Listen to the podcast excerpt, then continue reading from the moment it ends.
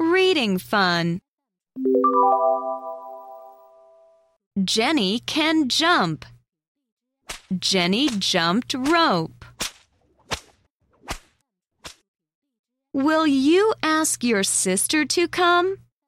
She asked me to go home.